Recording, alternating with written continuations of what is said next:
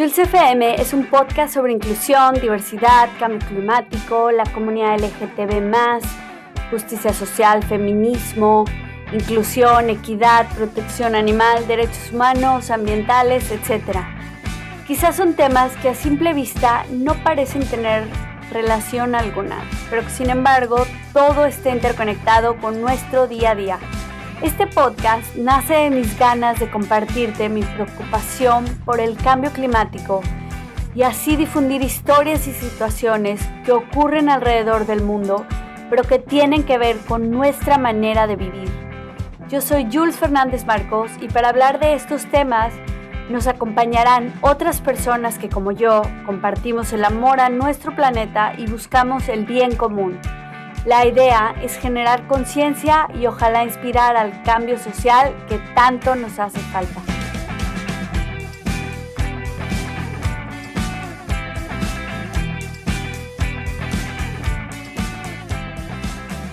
Hola, yo soy Jules. El episodio de hoy se titula La violencia contra las mujeres la guerra más prolongada en la historia de la humanidad.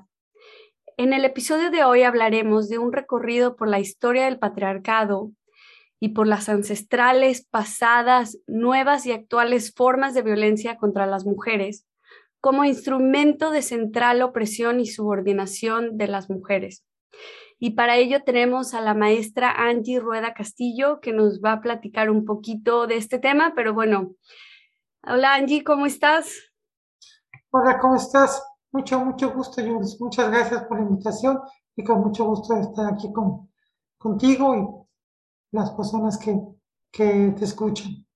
Gracias, Angie. Es un gusto porque te estuve persiguiendo por varios meses para poder grabar esto y estoy muy contenta de que por fin se me hizo y también conocerte de manera virtual porque cuando platicamos fluyó súper bonito la conversación con nosotros y, y pues bueno, pero a ver Angie, antes de que empecemos con tu tema, me gustaría que nos contaras un poquito de ti, quién eres, en qué país te encuentras. Sí, sí, es como no, mira, yo soy mexicana, vivo en la, en la Ciudad de México, en la capital de, de mi país, soy una mujer feminista, que es la parte fundamental, soy una mujer feminista, soy una mujer lesbiana, mayor, neurodivergente eh, y con eh, una vivencia trans. Y eh, para mí la parte más importante de, de mi vida que estoy construyendo, pues es construirme, vivirme como mujer junto con, por y para las mujeres en nuestras luchas por nuestra emancipación y por la superación de este sistema de sexo-género eh, dominante que nos ha oprimido toda la historia. Así es. ¿Y por qué decidiste que era importante hablar de este tema? Bueno, porque me parece que la violencia, de ahí hay un 25 de noviembre que cada año conmemoramos como el Día Internacional para erradicar la violencia contra la mujer. La violencia no solamente ha sido un instrumento fundamental y más extendido de la dominación patriarcal, del sistema patriarcal, sino porque se ha incrementado y sea una cuestión paradójica. Por un lado, eh, esta paradoja eh, tiene como el otro componente el que al mismo tiempo en todo el mundo y de una manera eh, cada vez más preocupante, crece la violencia contra nosotras las mujeres de muchas maneras. Y esta es desde la violencia doméstica, la violencia eh, que se conoce como de género contra las mujeres, que sea en el ámbito familiar por parte de la pareja, hasta la violencia eh, como se vive hoy en día, que eh, actores antisistémicos o organizaciones vinculadas al crimen organizado, al narcotráfico, a la trata de personas, eh, ejercen contra las mujeres, la que se vive en las guerras eh, a lo largo de la historia y eh, también actualmente, y que toma a las mujeres como blanco de ajustes de cuentas y para eh, dominar, para someter y para disminuir a la otra fuerza. De tal manera que eh, me parece importante destacar que aunque es cierto que no son todos los hombres, es cierto que no son todos los hombres los que ejercen violencia contra las mujeres, sí lo es que cada vez son más hombres y de maneras más brutales y cruentas, configurando todo un imaginario y todo un sistema de un nuevo Estado patriarcal que necesita de la eh, opresión, incluso de, la violencia contra las mujeres, a tal punto, que es las cuestiones que quería plantear contigo, Jules, que hoy eh, estamos pidiendo en cada vez más latitudes que se considere el asesinato de mujeres, lo que llamamos feminicidio, como un, se le tipifique jurídicamente a nivel internacional como un verdadero crimen de lesa humanidad por género, o lo que otras autores, en el caso de Rita Zagato, esta antropóloga argentina, plantean como un femigenocidio, es decir, como un asesinato sistemático de mujeres o ser mujeres. Este es nuestro mundo contradictorio en el que nosotras las mujeres avanzamos, luchamos, pero al mismo tiempo la reacción en contra de nosotras para impedir no solamente nuestra liberación, no solamente esta idea de la igualdad sustantiva, sino también que destruyamos este sistema de sexogénero que ha sustentado el heteropatriarcado y la dominación masculina sobre nosotros. Así es. Bueno, de muchas cosas que nos mencionas, se me vienen muchas ideas a la cabeza. Uno es, por ejemplo, en las guerras, como mencionas, si es sabido y bueno, más que sabido, documentado, que utilizan a las mujeres como objetos de guerra, ¿no? Como dices, de, de violencia, como instrumentos, nos cosifican, ¿no? Creo que es eso. Y el tema de femigenocidio es la primera vez que lo escucho, pero sí me parece muy adecuado y al a las cosas hay que ponerles el nombre y llamarlas como son, ¿no? O sea, porque está haciendo esta violencia y crímenes masivos exclusivamente contra las mujeres y de manera, como dices, cada vez más, o sea, más frecuente, más violento. O sea, hay que llamarle por su nombre y que se reconozca y que se actúe, ¿no? De esa forma, porque si lo siguen viendo como casos aislados, ¿no? O sea, yo creo que la gente tiene la idea de crimen de lesa humanidad, o yo la tenía así como, bueno, es más como el gobierno haciendo algo contra la sociedad civil, pero muy general, ¿no? O sea, no es en este particular caso contra las mujeres. Pero bueno hay una cosa muy interesante, Jules, efectivamente, son de este tipo de, de violaciones de derechos humanos que ha reconocido la Corte Penal Internacional por el Protocolo de Roma, que sanciona los crímenes de genocidio, los crímenes de guerra, los crímenes de lesa humanidad, es decir, como esta destrucción que será eh, sistemática en contra de un determinado sexo, género, eh, grupo étnico, grupo religioso. Aquí mi planteamiento es que los ataques contra las mujeres, precisamente por los avances que hemos conseguido y cómo estamos, eh, hemos venido transformando el mundo, ha generado respuestas que por diferentes eh, razones coinciden en no solamente negar, no solamente eh, reprimir, sino violentar brutalmente a las mujeres. Entonces puedo hablar lo mismo, lo mismo de los grupos de odio contra las mujeres, como el caso de los incels, te puedo hablar de expresiones neofascistas en Europa. son los incels? Los incels es un grupo que surge en Canadá y que ellos plantean que eh, su odio hacia las mujeres es porque las mujeres hemos cambiado y no logran atraernos a las mujeres, es decir, las maneras convencionales, por el cambio, digamos, de la posmodernidad, el paso de la modernidad a la posmodernidad. Las mujeres estamos con otras demandas, incluso en términos afectivos sexuales.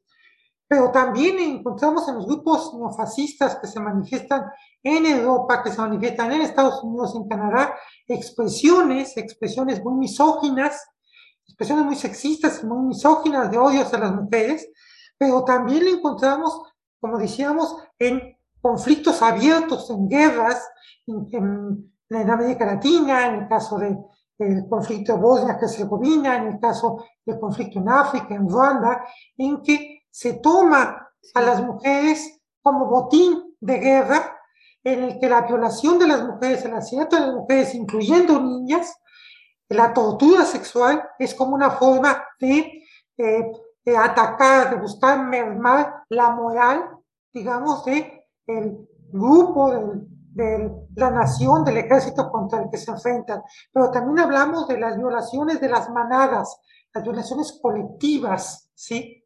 Que se justifican en, es que nos estábamos divirtiendo, es que eh, la mujer quiso. También estoy hablando de eh, esta, esta humertad, esta complicidad mafiosa de los hombres comunes, cotidianos, de al lado, de tus amigos, vecinos, eh, familiares, ¿sí? Que conocen agresores sexuales, violadores, y que no se meten en problemas porque son sus amigos y porque seguramente la mujer tomó, llevaba minifalda, le coqueteó, aceptó ir al hotel Sí, cualquier tontería. Es decir, y por supuesto también están las manifestaciones represivas por parte de los estados, ¿no? Por ejemplo, cuando eh, desconocen esta lucha, le restan importancia, o como desgraciadamente pasa en México, dicen es que están eh, las mujeres influidas por intereses políticos, digamos, de oposición de los partidos de derecha, y eso ha hecho que las feministas nos hayamos confrontado con este gobierno y en muchas partes. Es decir, que hay un conjunto de razones, eh, atendiendo a circunstancias particulares históricas, socioeconómicas, la pandemia, la pandemia con el confinamiento, las restricciones, eh, la crisis económica, la falta de empleo, generó una violencia en contra de las mujeres dentro de los hogares que ya no puede ocultarse.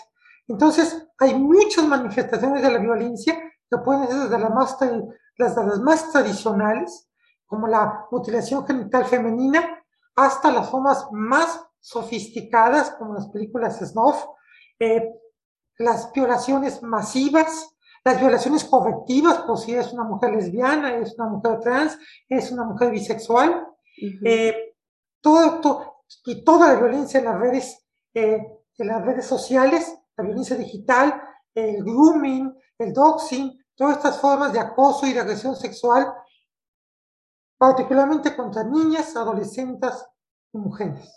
¿Y cuál es esa, el grooming?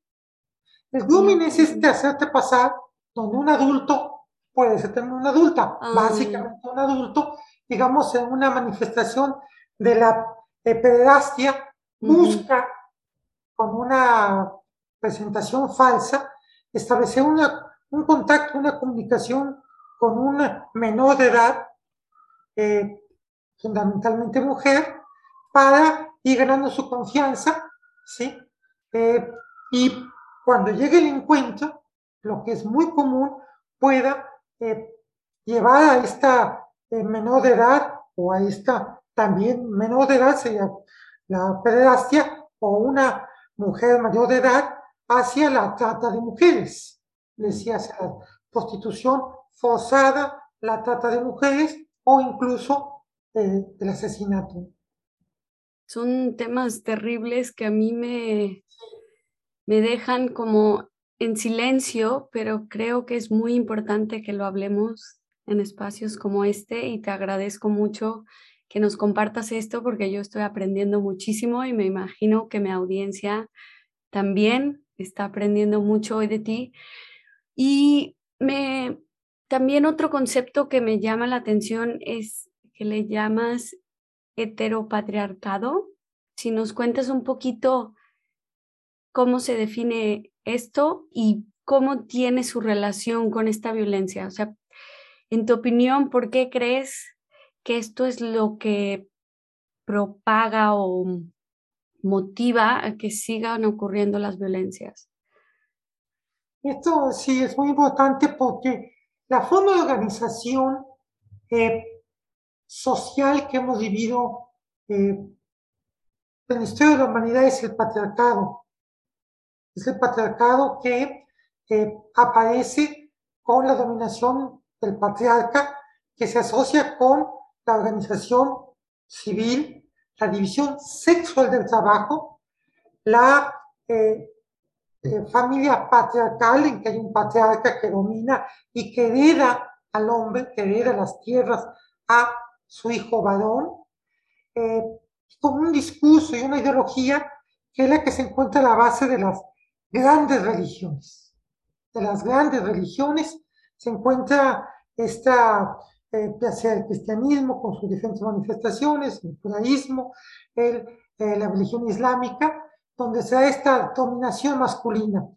Y esta dominación masculina eh, que se ha dado a lo largo de la historia, eh, por eso es que le ponía yo como título, retomando un libro muy importante que se llama La guerra más larga en la historia de la humanidad, eh, que se ubica, tiene cuatro mil años, cuatro mil años de historia, es justamente la imposición del patriarcado pero incluso hay investigaciones arqueológicas que señalan que eh, en épocas tan, tan remotas como hace 25 mil años y mucho más, hay eh, eh, restos que pueden identificar una organización que esté dominada por los hombres. Por eso es que decimos que no ha existido el matriarcado no ha existido el matriarcado, porque aún en las eh, familias, en las comunidades, en las eh, localidades, en las expresiones históricos sociales en que mujeres han tomado la conducción eh, de la familia, lo han hecho con base en el patriarcado. Es decir, no han cuestionado el patriarcado, la dominación patriarcal, su estructura, su lógica, su discurso, para generar otro tipo de relaciones que sean más eh, histórica, cultural, vivencial, eh, biológicamente cercanas a las mujeres. Por eso es que es tan significativo esta, esta, esta manifestación que tenemos las mujeres, por ejemplo, hacia estas expresiones de las amazonas o de las brujas, ¿sí? Por eso es que las brujas fueron quemadas, porque su conocimiento de la naturaleza, porque les permitía una autonomía frente a los hombres, ¿sí? Y frente a la estructura social, religiosa y política que amenazaba el patriarcado. Ahora, este patriarcado supone entonces precisamente la dominación patriarcal que para que siga reproduciéndose necesita a la mujer. ¿Por qué? Porque para que el patriarca herede sus tierras, sus propiedades, su patrimonio, su patrimonio, sus almas, sus aprestos, sus recursos al hijo, necesita a una mujer por la cual engendrar un hijo. Y esa es parte también del drama de los eh, eh, asesinatos de niñas, ¿sí? Los asesinatos de niñas eh, porque eh, no son descendencia masculina. Entonces, eh, aquí está, digamos, el origen que se va, que vas a encontrar tú en las, en las grandes religiones, que lo vas a encontrar tú en las conformaciones morales y después jurídicas de Occidente, pero también de, de Oriente, en las que existe un hombre y una mujer. Y esa es la base, el famoso núcleo social que es la familia, la familia patriarcal porque tiene un dominio de un patriarca que puede tener a su vez otras mujeres, ¿sí? O puede tener incluso relaciones con hombres, como en el caso de la Roma clásica, ¿sí? O puede tener relación con mujeres, como en el caso de esclavas, ¿sí? En el caso de Grecia, en las cuales el hombre necesita tener una pareja tanto para procrear biológicamente como para socialmente reproducir la familia, ¿sí? Reproducir social, ideológicamente la familia y fundamentar esta dominación. Entonces, el patriarcado se articula con una heterosexualidad forzada, forzosa, un heterocentrismo, un heterosexismo, en la que por la cual lo único, fíjate, lo único históricamente, socialmente correcto, válido, legítimo, sano, eh, moral, sano y mayoritario es la sexualidad heterosexual, es la atracción entre lo que se ha conocido como sexos opuestos. Hoy hay toda una evaluación de esto, pero lo que hemos conocido como sexos opuestos, hombre y mujer.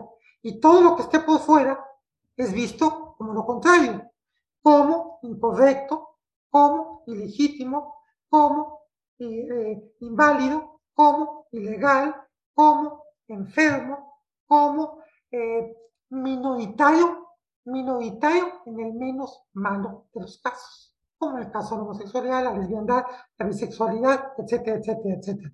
Entonces, eh, el concepto de heteropatriarcado quiere resaltar, por un lado, la dominación político-social de los hombres y el, y el, y el heterosexismo, el heterocentrismo, la dominación sexual y política de los hombres sobre las mujeres.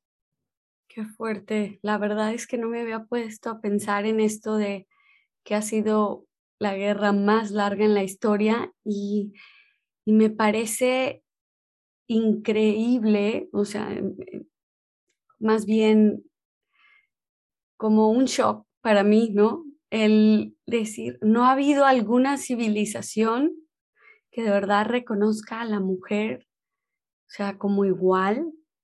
Y, bueno, ya si hablamos de toda la diversidad de mujeres que existimos, ¿no? Todavía peor, pero sí me pregunto cómo, cómo se origina, o sea, nacemos hace cientos, bueno, hace cuatro mil años, cinco mil, y alguien dijo, no, no somos iguales, no nos vemos igual físicamente, yo aquí soy el que mando, el que pongo las reglas, el que, o sea, no hubo...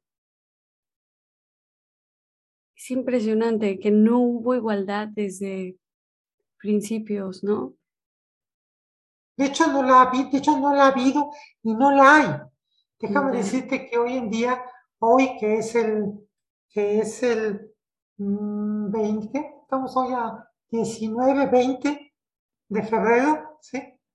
Dependiendo de dónde estemos. Que esto se va a publicar hasta después. Nos están escuchando seguro en el verano. bueno, estamos hablando de febrero de 2022. Sí. No existe ningún país en el mundo, y quiero ser muy enfática, ningún país de los 193 países que conforman la Organización de Naciones Unidas y ningún país de los 195 países reconocidos como existentes en el mundo en el que hoy en día haya una igualdad plena, sustantiva entre mujeres y hombres. Y estoy refiriéndome no a los Estados Unidos, no a, a, Australia, sino que los países donde se ha logrado, según diferentes sondeos, estudios e encuestas, la mayor igualdad son los países nórdicos. El país donde se, hay un consenso existe la mayor igualdad entre mujeres y hombres es Islandia. Islandia. Y de Islandia quisiera mencionarte dos, dos, datos muy importantes. Islandia tuvo la primera mujer ministra lesbiana, ah. públicamente lesbiana. ¿Sí?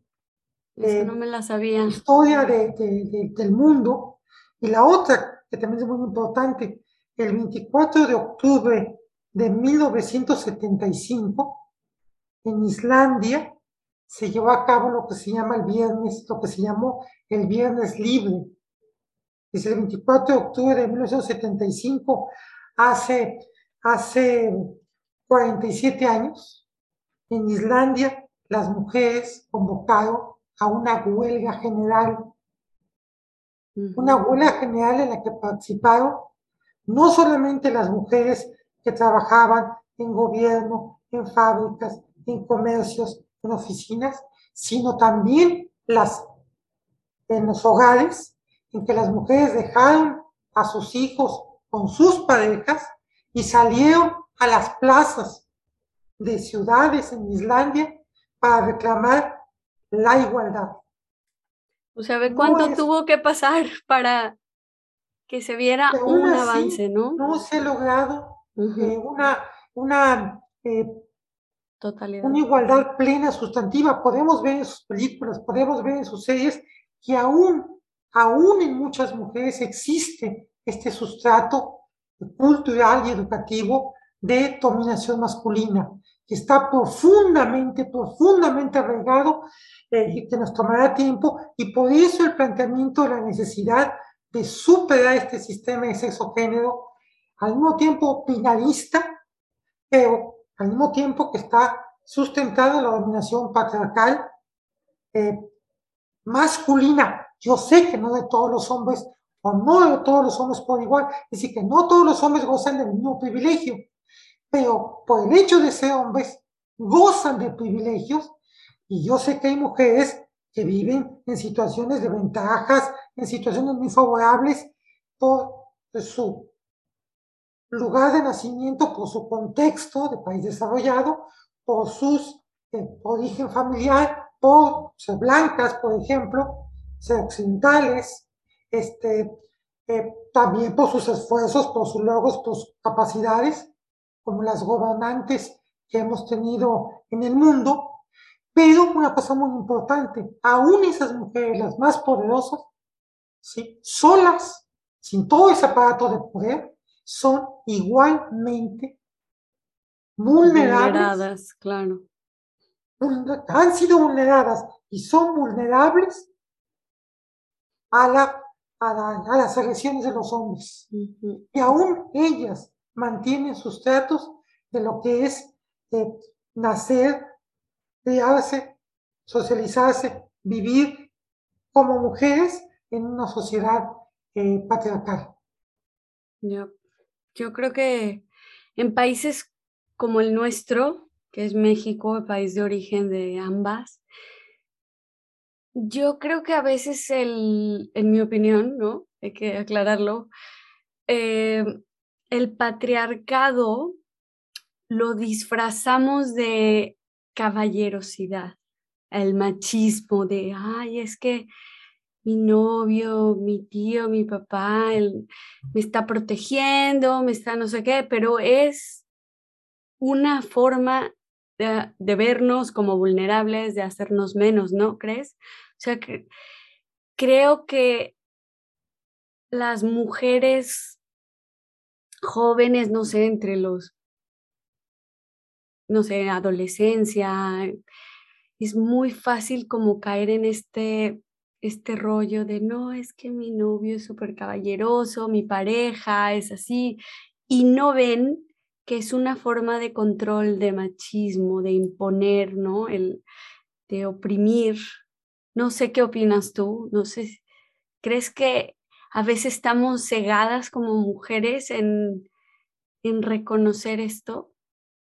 Bueno, claro, porque hay una cuestión eh, cultural, hay una cuestión eh, cultural en el sentido más amplio de la palabra, que está en las eh, creencias religiosas, está en los valores familiares, está en las tradiciones comunitarias, está en los comportamientos con el medio, eh, las, eh, el vecindario, eh, la escuela, el trabajo.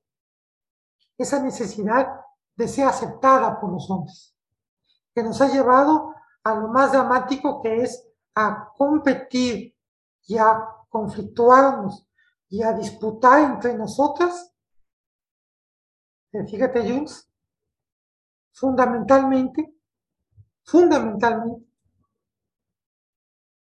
me atrevería a decir la mayoría de las veces nos peleamos entre nosotras por complacer a un hombre. Ese hombre puede ser tu novio, el chico popular, jefe, el papá, el hermano, el novio, el presidente de la república, generalmente hombre,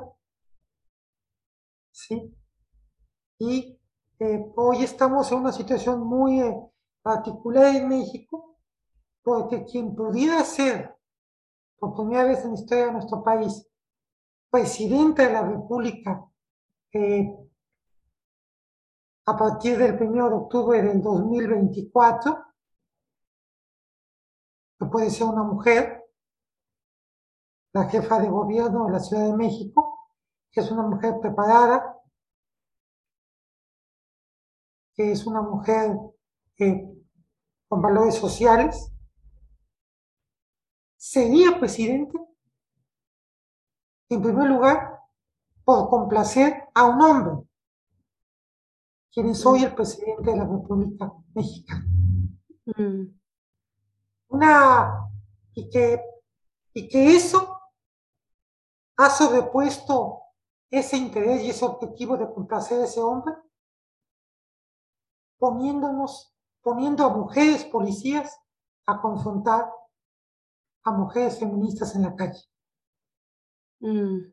Esa sería una paradoja más muy dramática de que llegara a la presidencia de la República por es una mujer preparada, que se dice o quienes la apoyan le llaman feminista, pero complaciendo a un hombre que es quien la, la está poniendo como candidata de Morena el partido gobernante.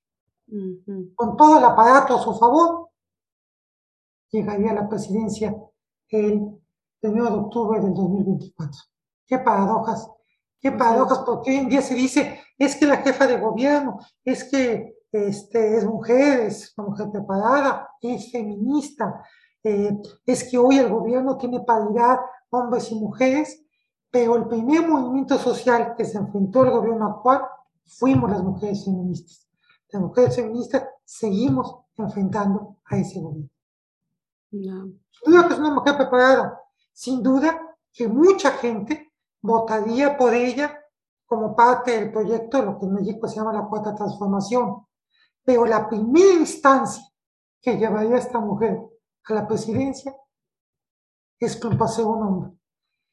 Lo menciono porque hay otras personas, también con sus otros aspirantes, Marcelo Real, Ricardo Monreal, no me voy a meter más en política, que podrían ser buenos candidatos para este gobierno, pero esta mujer lo sería porque está complaciendo O sea, igual se repite en el tema de la guerra, ¿no? Utilizando a la mujer como un medio, como una herramienta. O sea, me lleva a reflexionar mucho sobre el tema que dices, bueno, las cuotas de que tiene que haber tanto porcentaje de mujeres, hombres en las empresas. O sea, ¿qué tanto es? Porque de verdad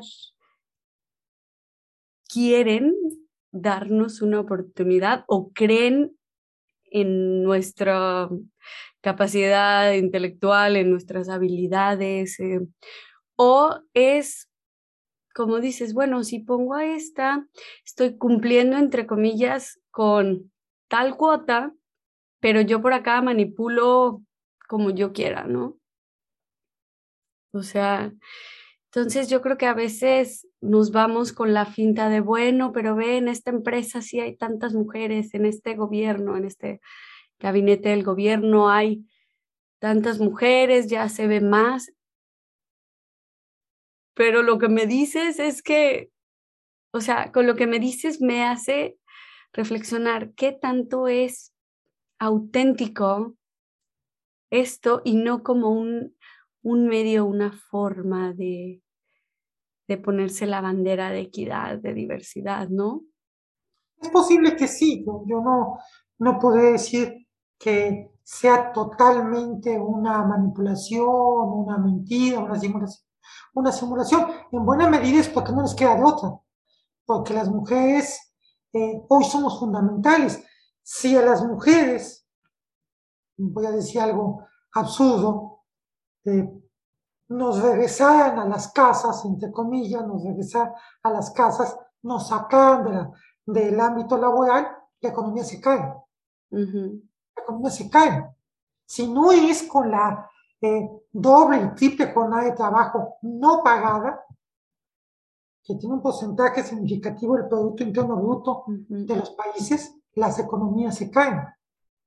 Entonces yo creo que también es un reconocimiento pragmático, necesario, interesado. También puede ser un reconocimiento nacido del cambio cultural, pues a la base de los derechos humanos, la perspectiva de género, el reconocimiento de la diversidad, el reconocimiento de la violencia de género contra las mujeres. Sí, no dudo, no dudo que eh, haya de todo esto combinado, como siempre. Pero el punto central es eh, preguntarnos si las mujeres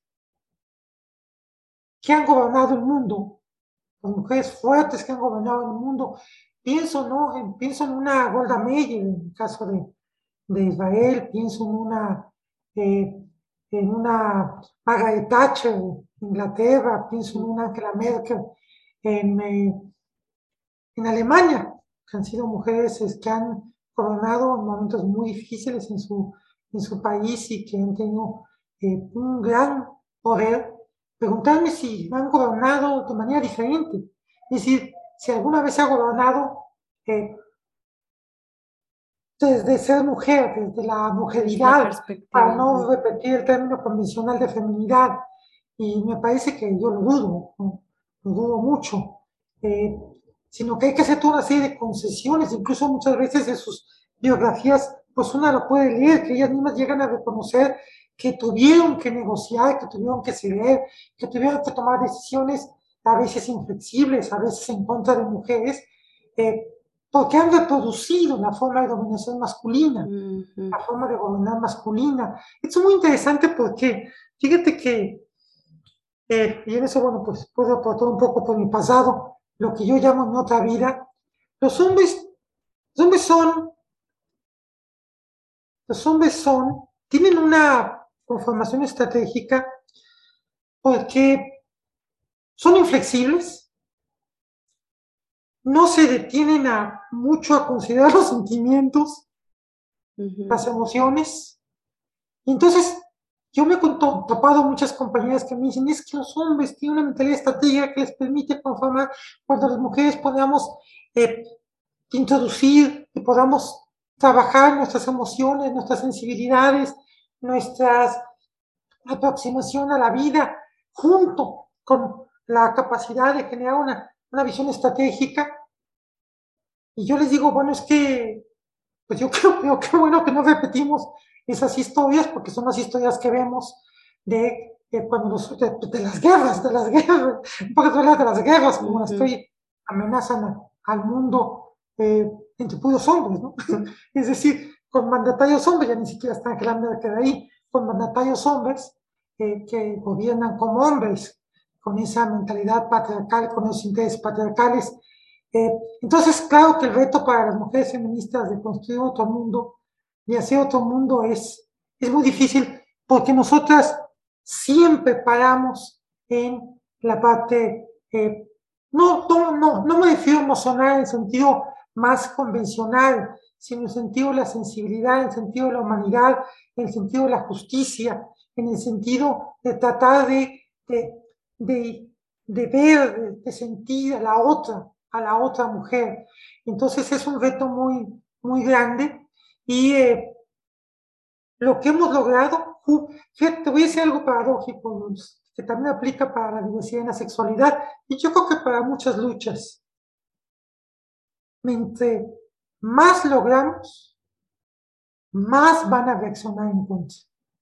Eh, mm. a tal punto que podría ser dramático esto que te voy a decir, pero la medida de la reacción de, del sexismo, la misoginia, el machismo y la violencia de género es la otra cara de los avances que hemos logrado las mujeres en todos los ámbitos, ¿sí? de participación, de toma de decisiones, de autonomía, de independencia, de control de nuestras vidas, de nuestras cuerpos, a tal punto que los hombres reaccionan, ¿sí? Y reaccionan con base en esta humanidad mafiosa de complicidad, de que sienten que están perdiendo los privilegios, mm. sienten que están perdiendo el lugar, porque por el hecho de nacer hombres se les asigna, un lugar eh, privilegiado, un lugar superior sobre las mujeres. Cuando sienten lo mismo en su casa, que ya no tienen, que ya tienen que lavar los platos, que tienen que hacer sus camas, que tienen que responsabilizarse de el hogar, que en la política, en la toma de decisiones, en que una mujer, eh, en que un grupo de mujeres, en que un proyecto de mujeres, en que una organización de mujeres manifiesta una gran capacidad, una gran eficiencia, una gran racionalidad, una gran convocatoria, entonces reacciona porque están perdiendo el privilegio. Esto pasa también con las personas heterosexuales, hombres y mujeres, cuando sienten que el heterosexismo pierde centralidad frente a la diversidad y la sexualidad. Y seguramente pasa en muchos terrenos, ¿no? Es decir, tú lo decías, cuando la diversidad gane, los que pierden y van a reaccionar son los que han vivido con base en el monopolio de la verdad, los que han vivido con la, la dominación o la hegemonía de un sexo, un género, una orientación sexual, una conformación y desarrollo neuronal, una capacidad funcional, una religión que se considera como la única válida, porque los demás nos estamos moviendo para encontrar el reconocimiento de nuestra humanidad, de nuestra diversidad, que también quiere hacerse presentes. Wow, muy interesante, la verdad. Eh, yo creo que yo tenía esta pregunta ahí en mi cabeza de cuando empezamos, ¿no? De la, las, las, las guerras prolongadas, interminables de hombres contra las mujeres.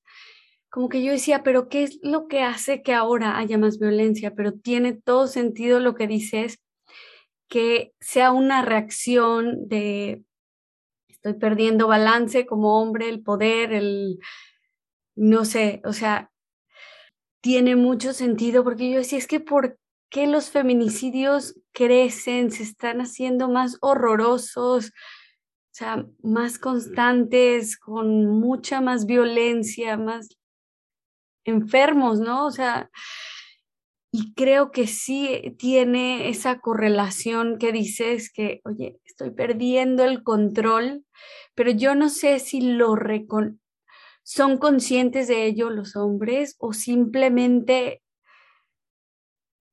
algo los mueve en su cabeza, sus cabezas locas, su idiosincrasia de no? O sea, es que la mujer no puede estar en lo laboral, en lo mismo que yo, en la política, ganar más que yo, ¿no? Digo que es raro, porque sabemos que también en temas laborales estamos muy lejos de la de la igualdad.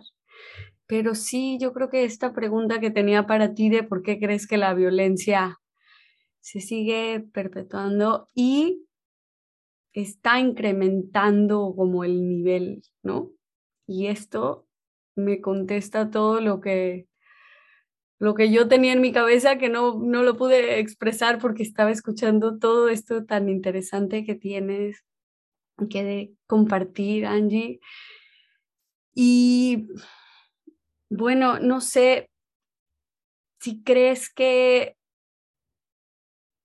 bueno, todo avance trae un, una reacción, ¿no? Es lo que veo.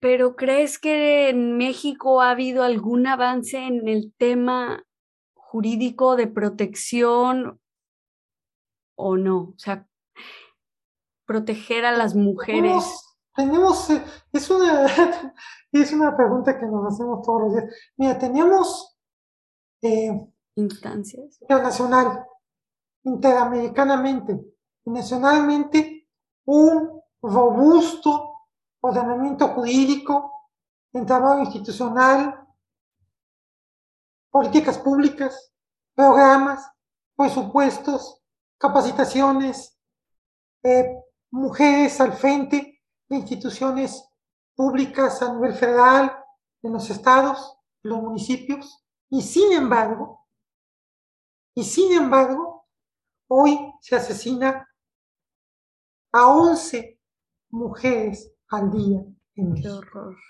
Anteriormente, todavía entre 1990 a 2018, en promedio 10, hoy entre 11 y 12 mujeres al día. Eh, fíjate que hay una, y claro, es muy complicado porque tiene que ver el, el crimen organizado, tiene que ver este levantón, esta, esta eh, levantar mujeres, ¿sí? Eh, también como forma de dominación y para confrontar al otro cártel, al otro grupo, contra las mujeres del otro grupo. también esta, esta leva, esta especie de leva, ¿no? También está el caso de eh, las estructuras caciquiles que no se han, es muy complicado, no se han acabado de, desmontar y tomará mucho tiempo en los niveles estatales, en los niveles municipales, pero también si tú tienes a personas que las mujeres han denunciado como agresores sexuales, los quieres llevar a gobernador, los quieres llevar embajador, ¿sí? Eh,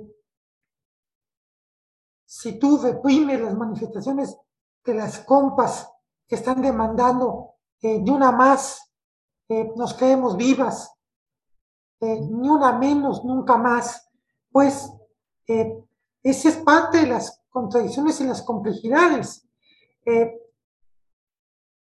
articulo con otro tema. Este tema de, los hombres, ¿no? Eh, es complicado, es muy complicado. Eh, es complicado. Mi opinión, mi opinión eh, respetuosa. Yo estuve ahí 40 años. Yo conozco el enemigo. Yo fui el enemigo. Los hombres tienen un sentido de privilegio aun cuando sean buenas personas. Que no sean agresivos, que no sean violentos. Hay un sentido de privilegio. Y desmontarlo, y sí, sí está bien, ok, que ganen lo mismo y que se preparen. Tú sabes que hoy en México y en muchas partes la, el porcentaje mayoritario de, de personas que están en la universidad, en la educación superior, son, somos mujeres. Eh, yo creo que hay hombres que están en un proceso pero cuando tocas ciertos palancas, es como el no va más. Ya, ya, ya hice mucho, ya acepté mucho, pero este punto no va más. ¿sí? Entonces el tema de las nuevas masculinidades, masculinidades alternativas, masculinidades responsables, paternidades responsables, masculinidades afectivas, grupos que se han creado en el mundo, en México, eh, compañeros hombres que están haciendo esfuerzos, que tienen programas, eh, esfuerzos a nivel institucional de, las dependencias, de las entidades, para que los hombres tomen conciencia. Esta misma idea de llamarle violencia de género y no solamente de las mujeres, para que también los hombres se sientan vinculados. Esto de también reconocer que los hombres sufren violencia, pero hay que dejar muy claro, los, los hombres sufren violencia en el casi totalidad de los casos por otros hombres, a manos de otros hombres, otros hombres que los violentan porque no son suficientemente hombres para defender su cartera o para romperse la cara con alguien que los quiere asaltar, o porque no, o porque van a una guerra a matar, o porque no están dispuestos a ir a una guerra a matar. No me refiero solamente a los ejércitos, sino a los grupos del crimen organizado que hacen de estos valores del machismo Pandillas y claro. Entonces, a los hombres los matan los hombres, a las mujeres los matan los hombres. Es una diferencia fundamental. Yo les deseo lo mejor, lo mejor. Soy muy escéptica, soy muy dudosa. Eh, incluso el que las mujeres incursionemos, las mujeres feministas, en los temas de las masculinidades, sin duda que podemos tener una opinión, pero eso es responsabilidad de los hombres, eso lo tienen que hacer los hombres. No vamos a hacer las mamás feministas, a ver las mamás otra vez les digamos, no sean tan gandallas, no sean tan mala onda. Y termino con una cosa también muy tremenda, este, muy tremenda, Jules. Este es un día también de cosas muy tremendas. Eh, muchas mujeres, muchas mujeres, en la Ciudad de México, en nuestro país, eh, en muchos lugares del mundo, están entendiendo que su seguridad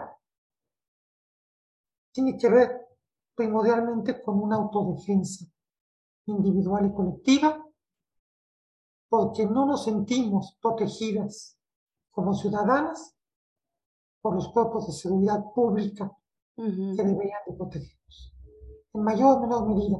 Entonces tú puedes ver todos, toda, eh, hay una película muy famosa ya de hace, no sé, unos 10 años, 15 años, de Jennifer López, que seguramente viste, eh, no me acuerdo cómo se llama, pero en la que ella es agredida por su pareja, se, separa de él, mm, es un policía, y ella se pone a las artes marciales. Artes marciales, sí, sí, sí. Esta idea de la autodefensa personal, es decir, de abrevar de, la, eh, de los deportes o de los ejercicios, de las técnicas de autodefensa personal en el museo. Hoy que hay todas estas, todo esto que hay, artes marciales, eh, el cargar, unas llaves, el cargar un boxer, el cargar un este, una gas pimienta, ¿no? Gas pimienta, el cargar un este, estos que dan descargas eléctricas, no sé el nombre,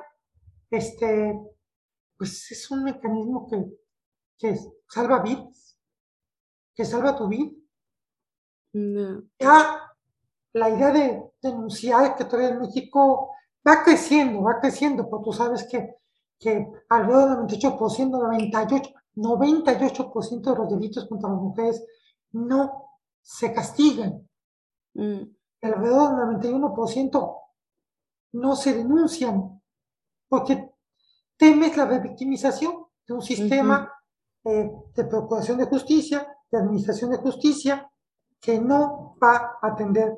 Lo seguimos viendo hoy en día, lo seguimos viendo hoy en día, en la semana pasada en casos cotidianos.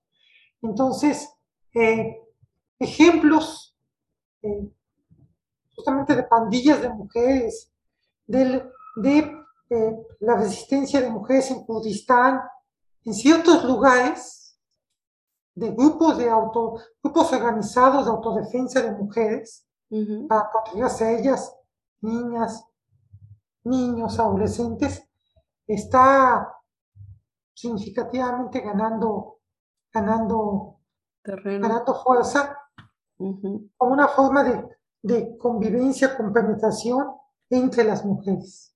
Sin que neguemos que hay que seguir demandando cambios en las leyes, cambios en las políticas públicas, cambios en las instituciones, que el acceso de mujeres a puestos de gobierno, en las dirigencias partidistas, en los puestos de elección popular, pero eso, eso lo hacen allá, en el mundo de los que tienen el poder, de los que accesen al poder. Y sí está bueno, está bueno que, que lleven nuestras demandas, que lleven nuestras reivindicaciones, pero acá abajo, abajo y a la izquierda, las mujeres, eh, digamos, confiamos más entre nosotras.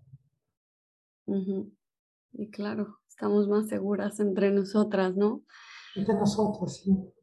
Ay, ay, ay, qué interesante. Me encanta hablar contigo porque estás súper preparada y además tienes una pasión por esta lucha que es